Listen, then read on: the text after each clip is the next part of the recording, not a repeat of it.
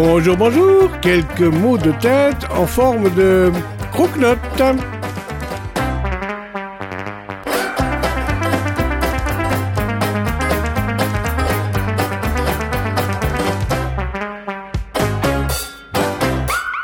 Bienvenue à vous qui passez par ici, par Voxinox, et le plaisir de vous présenter en quelques épisodes un personnage passionnant et passionné. Gérard Décoré. Gérard Décoré se dit phonologue, phonologue amateur, mais attention, amateur dans le vrai sens authentique du terme amateur qui aime. Et lui, pour aimer, il aime, c'est le moins qu'on puisse en dire.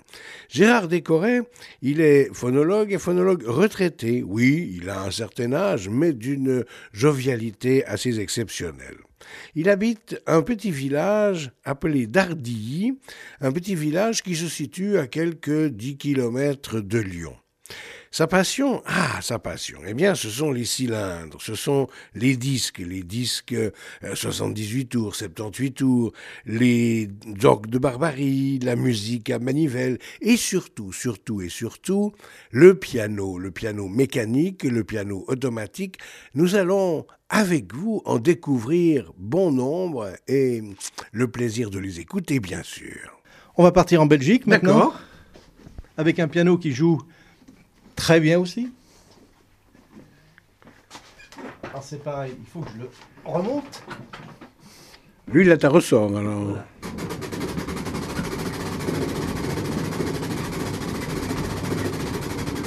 Mais ça fait à peu près le même bruit, mais en, plus amplifié que les gramophones comme moteur, comme remontage. Ça doit être le même genre de ressort, j'imagine. Oui, tout à fait. C'est un ressort, à, spirale avec un régulateur à maslot, euh, à. Oui, oui, tout à fait. Je vais vous mettre un air quand même qui est assez curieux. Euh, vous allez voir, c'est un, c'est un air qui a été traité de manière à danser, mais qui n'était vraiment pas fait pour ça au départ. C'est un air qui surprend tout, tout le monde dans un piano mécanique. Automatique celui-là. Enfin bref.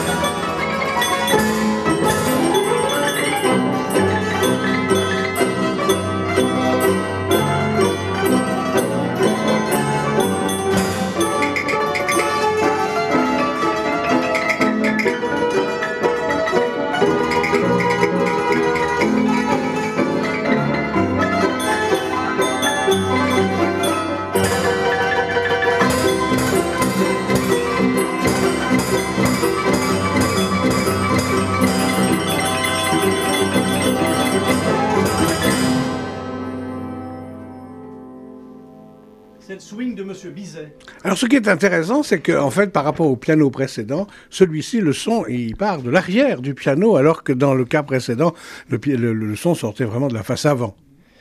Alors ça, vous avez, vous avez mis le doigt sur un, point très, très, très curieux. De, effectivement, tous les pianos mécaniques, surtout les pianos droits, ne parlons pas des pianos à queue, mais les pianos mécaniques, effectivement, le son sort derrière. Même celui qu'on a entendu précédemment, on l'avait ouvert, mm. mais le, son des pianos mécaniques droits sort derrière et en principe, on les met devant un mur, et c'est le mur qui réfléchit dans la pièce, qui réfléchit les ondes.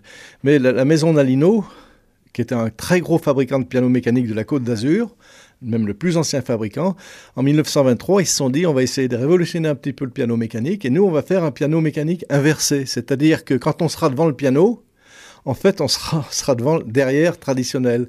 Hmm. Et j'ai trouvé, donc, moi, euh, récemment, encore un piano unique. Unique. Alors, celui-là, je sais qu'il est unique parce que les Nalino, que je connais bien, m'ont dit notre grand-père a fabriqué ce piano en pensant révolutionner le marché du piano, et il a fait un piano mécanique inversé. C'est-à-dire que toutes les commandes du piano, au lieu d'être à gauche comme d'habitude, elles sont à droite. Et on va faire le barrage en sortie de son direct dans la salle. Ça sera plus le mur qui réfléchira. Et vous avez donc le piano qui est derrière, là que j'ai dégoté, le seul qu'ils ont fait en 1923. Il revient de Biarritz, le piano.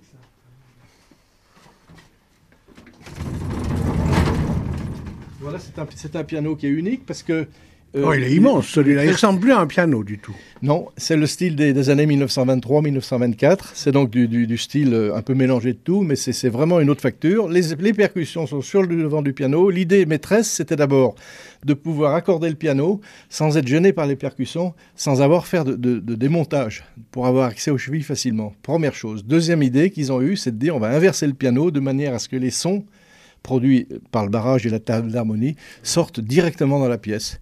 Et c'est ce qu'ils ont fait. Mais non, ça ressemble plus à un piano, ça ressemble à une armoire au fond.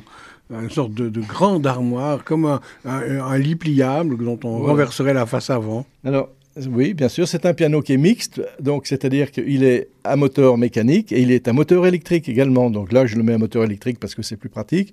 C'était un piano qui a été fait pour aller dans une salle de danse. Il n'a jamais été vendu. Il est resté 45 ans chez les fabricants et ils, ont, ils ont vendu ce piano fabriqué en 1923. Ils l'ont vendu, j'ai toute la correspondance, et ils l'ont vendu seulement en 1962. Quelqu'un cherchait un piano mécanique pour faire un cadeau à ses enfants. Et le père Nalino, à l'époque, le dit, écoutez, j'ai ça, si vous voulez. Mais Nalino, pris d'un mort, a dit, a dit à la personne, si vous voulez, le, piano, il, est ce qu'il est, il est inversé, etc. Mais si vous voulez, je vous le remets normal. Je redémonte tout, les percussions, on les met dans le piano.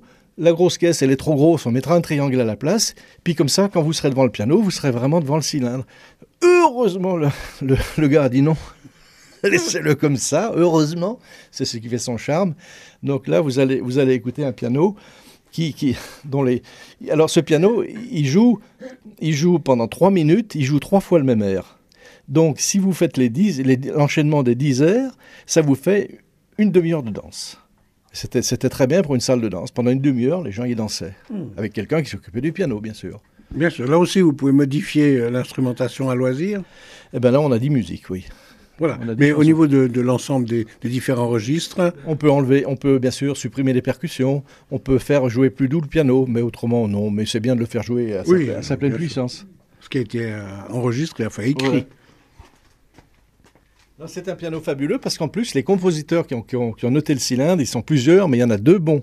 Il y a Émile Tadini qui a fait une Java. Émile Tadini, c'était le meilleur noteur de la Côte d'Azur. C'était un monsieur qui se permettait de noter sur un cylindre vierge de grosse importance. C'était un monsieur, le seul à le faire au monde, qui notait l'emplacement pour les pointeurs, qui allaient pointer les, les, clous. Il en notait deux par jour. Alors qu'un auteur normal mettait trois ou quatre jours pour noter un cylindre vierge. Lui, il en faisait deux par jour. C'était un type fabuleux. Émile Tadini, ça a été toutes les fabriques de la Côte d'Azur, il y en avait cinq qui se l'arrachaient. Tout le monde le voulait. Et puis le père Nalino, qui était plus malin que les autres, il l'a marié une de ses filles. Ce qui fait qu'il était quand même attaché bah à la maison. Exactement. Et puis il y a eu un deuxième aussi qui est sur la carte des airs, c'est un dénommé Pierre-Henri Pierre, qui est un très très bon auteur aussi, qui s'appelait Pierre Pierre. Mais c'était Pierre-Henri Pierre son vrai nom, c'était un auteur fabuleux. Et ce piano, il a une particularité, c'est qu'il a beaucoup beaucoup de pointes sur le cylindre, et il y a des répétitions qui sont dans les médiums et dans les basses, de manière à ce que l'orgue il chante, il joue, il joue, ça fait des blanches si vous voulez. C'est pas des notes, c'est des notes tenues. Et il chante le piano, vous allez voir. On va commencer par une, valse, une valse qui s'appelle Poésie pastorale. Alors là, par contre, il n'y a, pas de droit d'auteur. C'est des, compositions qui n'ont jamais été notées nulle part que dans le piano.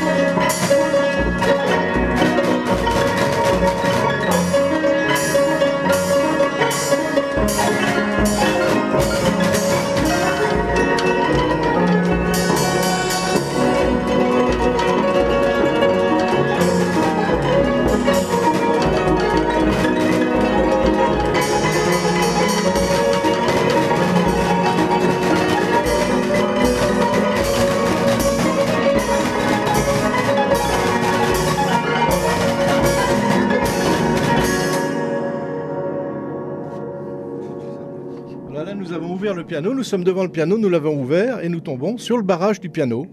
1, 2, 3, 4, 5, les six poteaux du barrage. Et derrière, il y a la table d'harmonie, bien sûr, qui a été remise aussi à neuf. Une table d'harmonie, elle doit être flipotée, c'est-à-dire qu'il faut supprimer toutes les fentes qui se sont produites avec les, différences de température, l'humidité. Donc il y a des fentes, il faut mettre des flippos. Et une table d'harmonie, elle doit être cambrée. En exagérant le mouvement, elle doit être légèrement concave. Ah, je ne sais jamais si c'est concave ou convexe. Ça dépend dans quel sens on va. dans quel sens on courbe. Elle doit, avoir, en exagérant, elle doit avoir une forme qu'on donne avec des cales. Donc ça a été refait également, ce qui fait que ce piano, compte tenu que le barrage il sort directement dans la pièce, il est extrêmement puissant. Et la mécanique est impressionnante parce que là, on a l'impression d'être dans un, moteur d'avion. Pratiquement, les, rouages sont ceux d'une horloge euh, qui ressemblerait au carillon de Westminster. C'est des, engrenages très, très sophistiqués, énormes, puissants, solides. Oui, ben en 1962, quand ce piano a été vendu, justement, il a été, il on, a, on, a, ajouté au moteur mécanique, on a ajouté un moteur électrique. Et Dieu merci, c'est bien parce que ce moteur électrique, euh, quand il faut remonter le moteur mécanique avec la manuelle, c'est extrêmement fatigant. Euh, compte tenu de la puissance des, spirales, c'est très fatigant. Puis on est tout le temps en train de le remonter. Mm. Je vais vous mettre un deuxième air, si vous voulez. Mais avec plaisir. On va mettre. Le bois sur lequel ils ont planté les clous, c'est un bois particulier. C'est un bois dur. Non, non, c'est un bois, c'est du sapin en général, ou du peuplier. C'est plutôt des, des, ce sont des lattes. C'est fait comme les, c'est fait à la manière des tonneaux. C'est-à-dire que ce sont des, lattes qui, des segments qui sont mis bout à bout euh, sur des âmes circulaires. Alors plus le cylindre est long, plus il y a des âmes à l'intérieur. Et ensuite, quand tout est fini, le cylindre n'est pas sur un tour, il est touré. Il est touré de manière à ce qu'il soit parfaitement circulaire. Ça pourrait être du chêne, alors, comme les tonneaux. Euh, oui, mais on ne pourrait pas planter les clous dedans. c'est ça, oui. Il faut que ça soit assez ligneux pour pas que ça éclate. Et... Je vais vous mettre un two-step. Un two-step, c'est une, c'est, une forme de danse. Oui. oui, il y avait le one-step, le two-step. y avait-il le three-step? Je ne sais pas. Mais ça, c'est, ça, c'est two-step.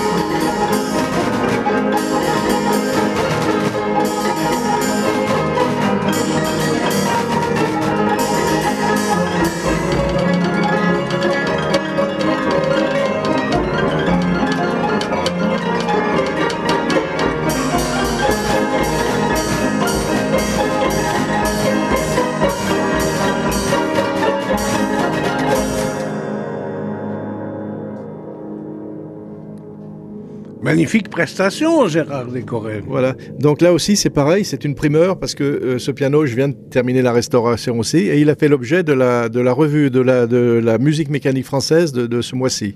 Donc il a, il a tout un article sur ce piano. Donc de ce mois de juillet 2009. Voilà, oui. Enfin, mois d'août ou de juillet finalement? Non, c'est juillet. C'était fin juillet, oui, oui, fin juillet. C'est le numéro, je sais plus quel numéro. Voilà. Donc il a fait, il a fait l'objet de. Il est, il y a un article sur lui dans la revue. Alors au fond, ce, Nalino euh, était français malgré son, son nom à consonance italienne. Il a été naturalisé français, mais vous savez, euh, quand cette partie de la Savoie a été, rattachée à la France euh, par Napoléon III, Nice, il y a beaucoup d'Italiens qui sont venus à ce moment-là. Bon, Nice, c'était pas ce que ce que c'est maintenant, bien sûr, mais ça s'est beaucoup développé. Le chemin de fer est arrivé, etc. Il y a beaucoup d'Italiens qui sont venus à Nice avec ce qu'ils savaient faire. Et le père Nalino, euh, il était né en 48 ou en 47, il, il est venu euh, à Nice et il a, il a créé la première fabrique française de piano mécanique en 1872, Joseph Nalino. Ce Joseph Nalino, je connais bien sa famille, il n'a pas fait que des pianos mécaniques, il a fait aussi 25 enfants. Et sur ces 25 enfants qu'il a eu, paraît-il, avec deux femmes, je ne sais pas combien il en a eu avec chaque, mais il a eu cinq fils qui ont travaillé avec lui. Donc, il y en a 20 qui n'ont pas travaillé dans les pianos mécaniques, mais la deuxième génération des Nalino, dont un a créé ce piano, euh, il y avait donc cinq fils. Ensuite, la troisième génération, ils ont petit à petit abandonné les pianos mécaniques qui étaient complètement démodés. Il y en a quand même un qui a vendu ce piano en 1962. Et la quatrième génération, qui est l'arrière-petit-fils, Michel Nalino, que je connais très bien, euh, ils n'ont plus que des souvenirs de la famille. Mais il y a quand même encore des, il y a encore des pianos mécaniques dans la famille Nalino. Mais je pense qu'à Nice, si vous vous mettez sur la place du village et que vous faites Nalino, il y en a beaucoup qui vous diront euh, présent, parce que avec déjà Joseph qui a eu 25 enfants, plus il avait des frères et des sœurs, il doit y avoir beaucoup de Nalino à Nice. Eh bien, c'est au prochain épisode que nous retrouverons Gérard euh, Descoret, ce phonologue amateur au grand et bon sens du terme, qui hum, achète et vend tourne-disques, gramophones, disques et surtout pianos mécaniques et pianos automatiques. On le retrouve tout bientôt, avec vous, si vous le voulez bien, sur Voxinox, lors d'un prochain épisode. À tout bientôt!